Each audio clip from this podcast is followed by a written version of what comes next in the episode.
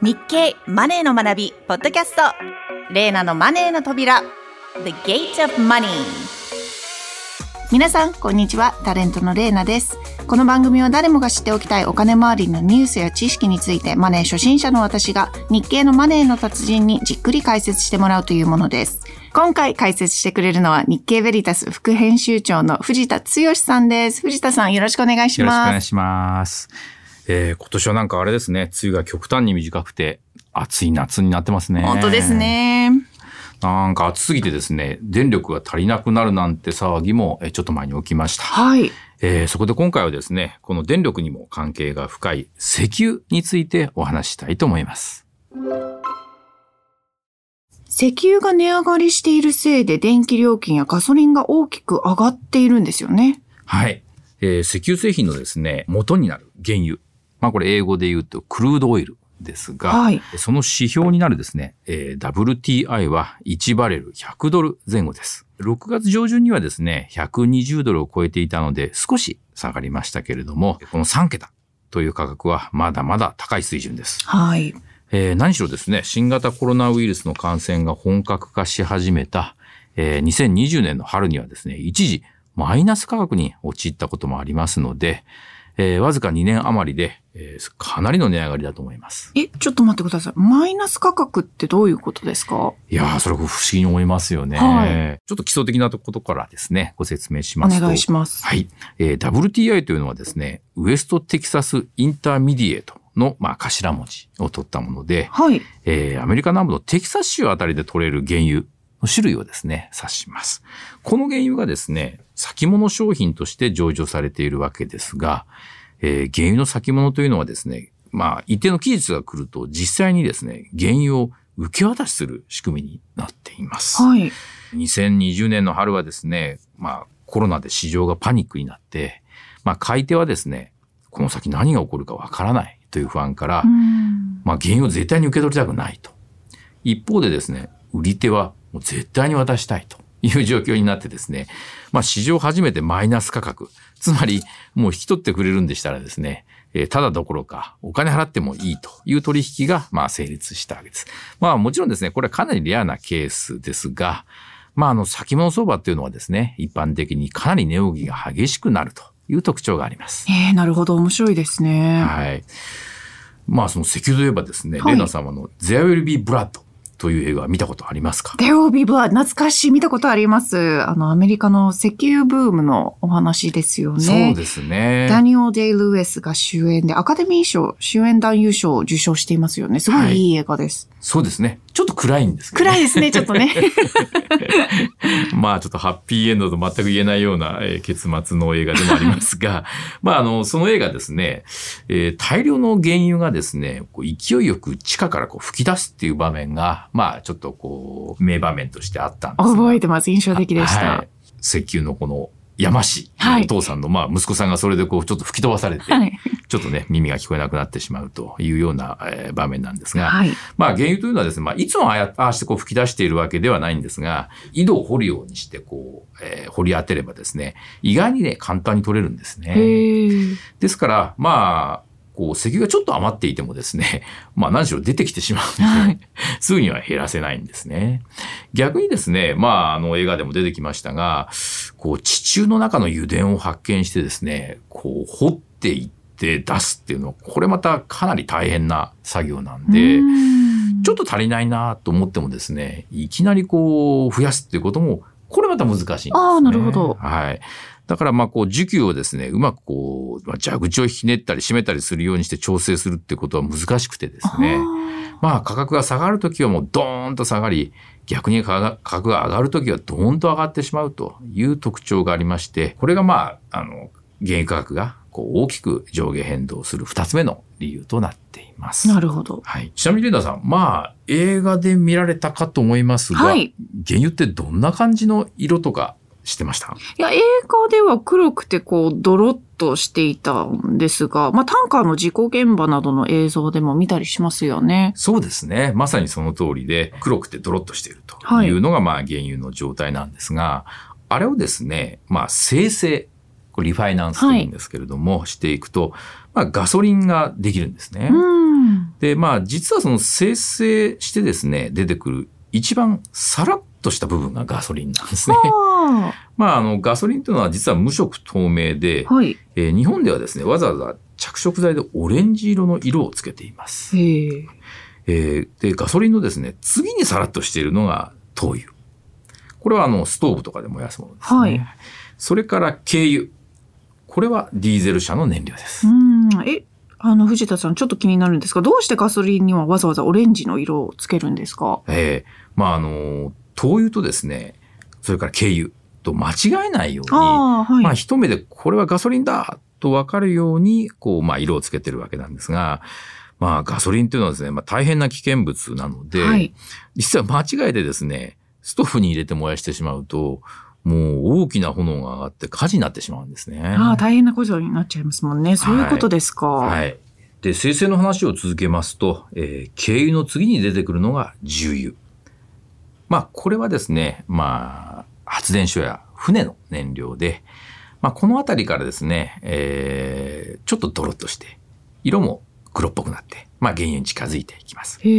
そしてですね、生成して最後に残るのがアスファルトですね。アスファルト？あの道路に敷いてあるアスファルトですか？そうなんですよ。まあ、原油からはですね、いろんなものができるんですね。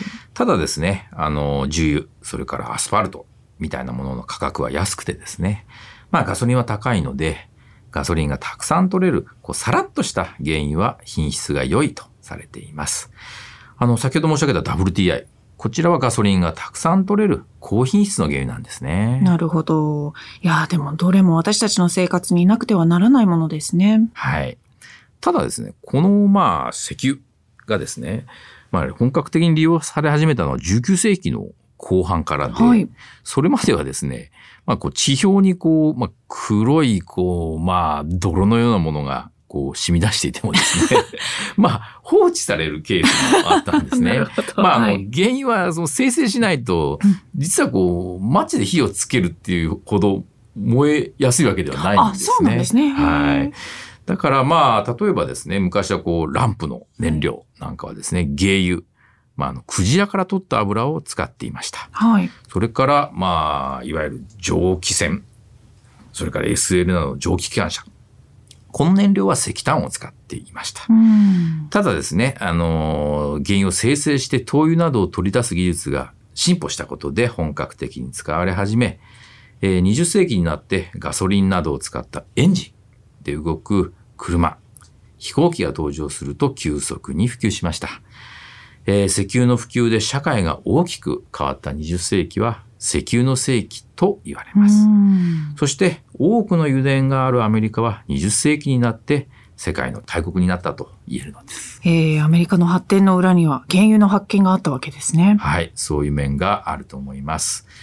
えー、ただですね、この油田というのはですね、取りすぎると、まあ、枯渇してしまうんですね。はい、アメリカの実は産油量も一時期落ち込みました。それからえー、日本が一時期その占領したインドネシアなんかも、今はかなり産油量が落ち込んじゃっています。えー、代わって増えたのがサウジアラビアなどの中東諸国です。ところがですね、まあ、こう21世紀になりますと、アメリカでは再び産油量が増えて、ついにですね、サウジを抜いて世界最大の産油国になりました。まあ、これはですね、シェールというやっぱり言われるあの岩石層ですね。こう水圧で砕いて原油を取り出す技術が普及したからで、これをシェール革命と言います。これちょっとこれ There will be blood との時代とは違う。はい、そうですね。もうちょっと技術が進歩したということなんでしょうが。えでも、シェール革命。だからアメリカは今でも巨大産油国なんですね。はい。まあ、アメリカはご存知の通り、まあ、たくさん車も走ってまして、はい、えー、世界最大の石油消費国でもあるんですが、もうシェール革命によって産油量がですね、どんどん増えましたので、もう国内では使い切れなくなって、輸出を増やしています。うん、まあ、この油田があるテキサス州のですね、えー、中心都市であるヒューストンはですね、はい、まあ今アメリカで最も成長している都市と言われています。まあ、ただ、ちょっとね、亜熱帯でかなりの暑さと湿度らしいので、個人的にはあんまり住みたくないんですけどね。いや確かにヒューストンは暑いですね。アメリカの夏って結構カラッとしてるところが多いんですけど、ヒューストンは暑いです。じめじめしてます。でも石油をどんどん使ったらもっと暑くなっちゃうかもしれないですね。そうですね。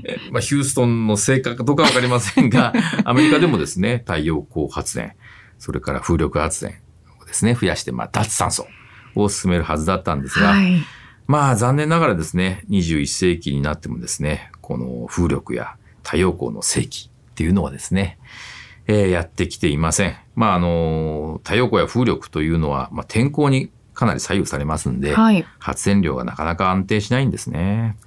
しかもですね、新型コロナウイルスの感染が収束して、まあこう経済が回復してますんで、えー、世界的に必要とするこうエネルギー量は増えてるんですね。まあ今年のですね、石油の消費量は過去最高になる可能性があります。あそうなんですね。でも一方でガソリンを使わない電気自動車も増えてきましたよね。そうですね。テスラとかね。はい。でもですね、はい、あの電気をこう石油や石炭を燃やして作れば、えー、結局は発電所で二酸化炭素が出てしまいますよね。ああ、それはそうですね。はい。まあ21世紀もですね、えー、石油の世紀になるかはまだわかりません。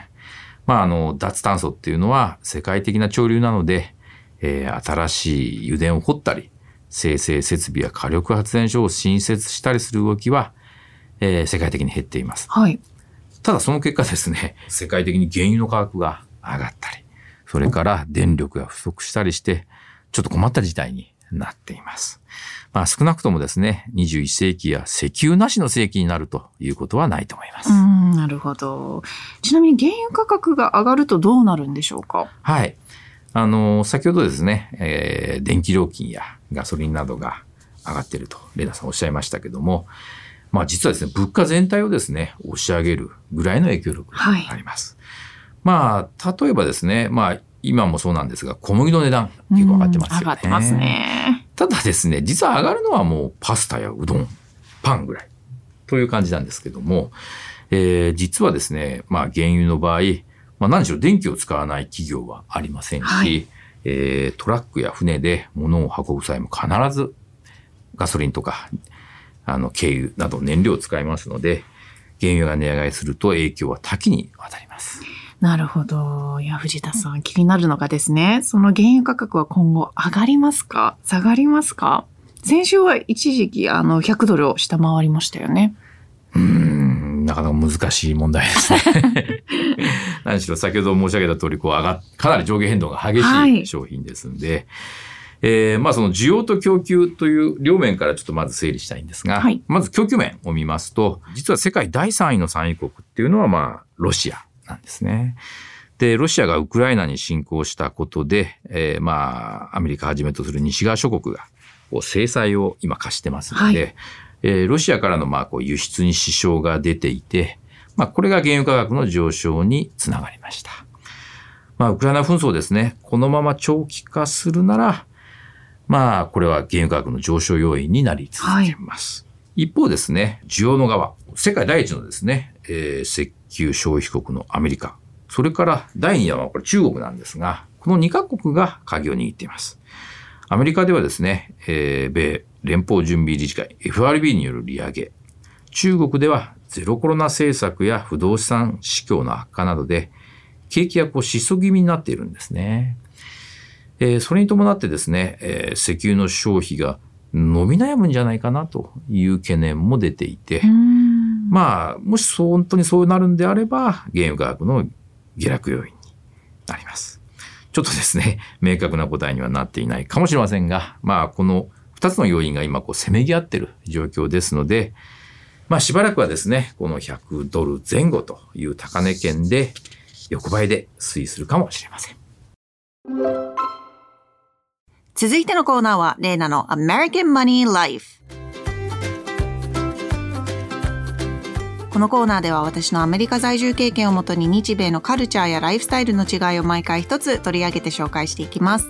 今回のテーマは日米で人気のあるプロスポーツです。藤田さん、プロスポーツ、はい、どうですか？お好きなものありますか？そうですね。あの、私個人的にあの、高校生の時と大学生の時ラグビーをやってたので。そうですね。はい。はい、ラグビーは比較的見ますね。あの、うん、プロもちょっと始まりましたし、はい。はい。あの、今、日本代表がテストマッチとかやってますんで。そうですよね。ここ数年で日本でも大変人気が出てきてますよね。そうですね。まあ、昔はかなり弱かったんですけど、ね、最近ちょっと外国人選手のね、活躍などで、はい。かなり強くなってきたんで、えー、ただまあ、アメリカに駐在してる時はですね、ラグビーボールをスポーツ用品店に買いに行ったんですけど、全く売ってなかったですね。うん、私も見たことないと思います。もうアメフトですね。そうですね。あの、代わりにアメフトのボールを買ったんですけど、はい、ちょっとちっちゃいんでね。あ、そうなんですね。私も違いもわからないで。そうですか。アメリカでラグビーやってますっていうともう鼻で笑われます。そうですよね。アメリカでのその、まあ、プロスポーツ、なんか四大スポーツと言われるらしいんですけど、はい、レーナさん当然わかりますよね。アメフト、アメリカンフットボールと、ね、えー、と野球ですね、ベースボール、はい、あと、あれ、バスケットボールと、ね、あとアイスホッケーですね。その通りですね。はい。まあ、アイスホッケーってそうなのって疑問視するアメリカ人結構多いんですけど、意外と人気なかったりもします。え、本当ですか？ファンだっていう人はもうすごい、なんでしょう。あの、すごいファンなんですよね。なので、こうカジュアルに見るものではないかもしれないですね。バスケだったりアメフトと比べると。あ、そうですか。そうなんです。アメリカ人が好きそうなスポーツですなん、スポーツなんですけどね。なんかこうパッション溢れて、こう、かなりバイオレンスじゃないですか。そうですよね。人すごい好きそうなんですけど。私もその四大スポーツって野球以外は日本では何一つ見たことが なかったんですが、アメリカでは4つ全部見に行って、やっぱアイスホッケーが実は一番その面白かったですね。本当ですか、えー、やっぱこう。ペースも早いですしね。ね迫力かなりりありますよね。